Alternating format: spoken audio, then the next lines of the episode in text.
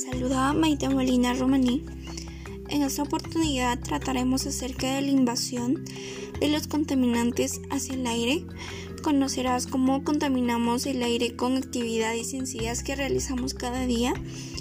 Además, se dará conocer qué es la contaminación del aire, cómo la contaminación del aire te afecta a ti y al ambiente, causas que provoca su contaminación y soluciones para frenarla.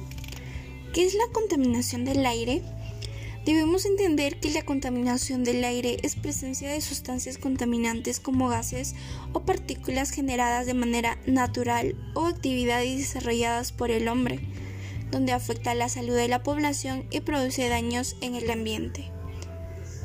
¿Cómo la contaminación del aire te afecta a ti y al ambiente?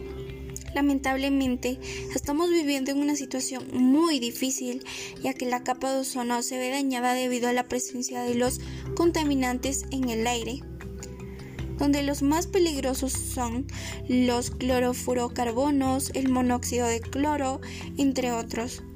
Con esto podemos deducir que en el futuro infinidad de moléculas de la capa de ozono disminuirán de manera significativa se debilitará dejándonos expuestos a recibir mayores niveles de radiación solar, que también es conocido como rayos UV.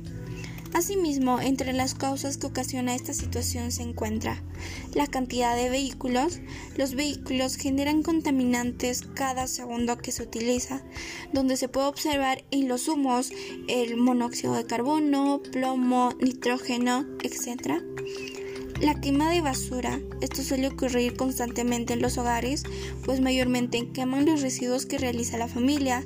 Suele ser difícil de creer que de esta manera se, se reducen los residuos, pero no, en realidad se contamina más. La tala de árboles. Esto es muy común, especialmente en los bosques, donde muchas personas talan árboles para su bien común pero no se dan cuenta que el pulmón de la tierra se está agotando. El uso de productos químicos. Esto se utiliza mayormente en los hogares y en la producción de la ganadería. Estos gases químicos afectan fuertemente la composición del aire. El uso de combustible se genera mayormente en los procesos o el funcionamiento de los sectores industriales. Incendios forestales. Los incendios ocasionados de forma natural liberan una gran cantidad de gases que afecta al aire. Pero todo esto podemos frenarlo, depende de nosotros. Entre las acciones para mitigarlo tenemos contrarrestar los efectos de la contaminación ambiental en la salud a partir de prácticas cotidianas de actividad física. Podemos realizar actividad física como correr, trotar, estiramiento, asimismo realizar el recojo de residuos en el ambiente. Asumir autoestima como valor personal para brindar alternativas de solución a problemas diversos. Cuando controlamos nuestras emociones y tenemos una autoestima adecuada, podemos ser empáticos hacia la naturaleza y proponer alternativas de solución para su cuidado. Crear un cronograma de actividades que nos ayuden a superar enfermedades relacionadas con el estrés o la obesidad. De esta manera nosotros empezamos a tener emociones positivas que ayudará a cuidar nuestro cuerpo y el ambiente.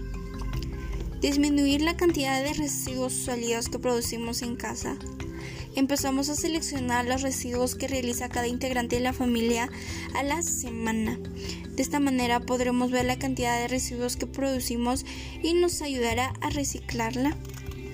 Un ejemplo, una familia de cuatro integrantes, de lunes a domingo la cantidad de basura que realiza el lunes es 2,3 kilogramos, martes 1,9 kilogramos, miércoles 2,5 kilogramos, jueves 2,3 kilogramos, viernes 3,1 kilogramos, sábado 1,5 kilogramos, domingo 2,8 kilogramos. Calculamos el total, la suma de lunes a domingo y nos da como resultado 16,4 kilogramos. Calculamos el promedio al día 16,4 kilogramos entre el número de días, que es 7, y nos da como 2,34 kilogramos al día.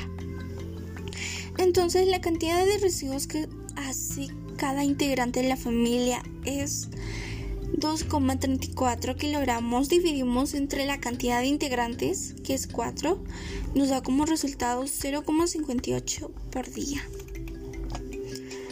Como todo lo mencionado, estoy segura que tú tomarás conciencia acerca de la contaminación del aire, realizando dichas acciones para frenarla.